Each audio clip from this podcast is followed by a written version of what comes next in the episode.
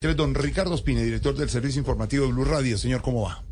Hola, don Jorge, buenas tardes. Le traigo noticia muy importante desde la Corte Constitucional. A ver, señor. Se acaba de repartir la ponencia Mm. que estudia una demanda contra la ley de paz total, que es la que permite al presidente Gustavo Petro adelantar negociaciones de paz con disidencias, con el clan del Golfo, con otros grupos de narcos.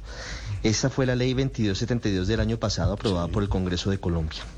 El magistrado Jorge Enrique Ibáñez, que es el ponente del caso, acaba de pedirles a sus otros ocho colegas que tumben la ley de paz total Uy, uy, por uy. vicios de trámite, no por vicios de fondo, por vicios de trámite, porque hubo errores aparentemente en el trámite en el Congreso porque violó la consecutividad y ojo con esto porque no estuvo avalada antes por el Consejo de Política Criminal. Eso es importante porque este es el sustento jurídico de todos los acercamientos de paz que tiene el gobierno del presidente Petro distintos al ELN.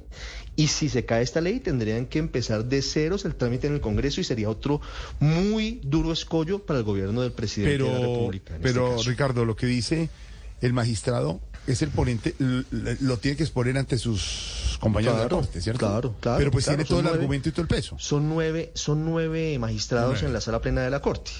Uno es el ponente, el doctor Ibáñez. El 11 de julio reanudan debates, discusiones. En este momento hay una suspensión de términos por una razón.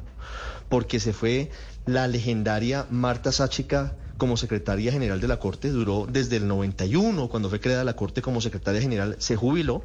Y están en Palmen con su reemplazo, con su sucesora, la doctora Romero, el despacho de la doctora Diana Fajardo, y por eso se van dos semanas los magistrados. El 11 de julio empieza el debate sobre este asunto. A propósito, la Procuraduría ya había pedido lo mismo. En un concepto, usted recuerde, y los oyentes, que la Procuraduría debe enviar conceptos cuando hay ese tipo de demandas, y la Procuraduría pedía efectivamente que se tumbara esta ley. Ahora, la, la Procuraduría le agregaba una cosita más y es que decía que no ha tenido en cuenta a las víctimas. La Corte, o el magistrado Ibáñez por ahora, no se mete con eso, sino solamente con vicios de trámite.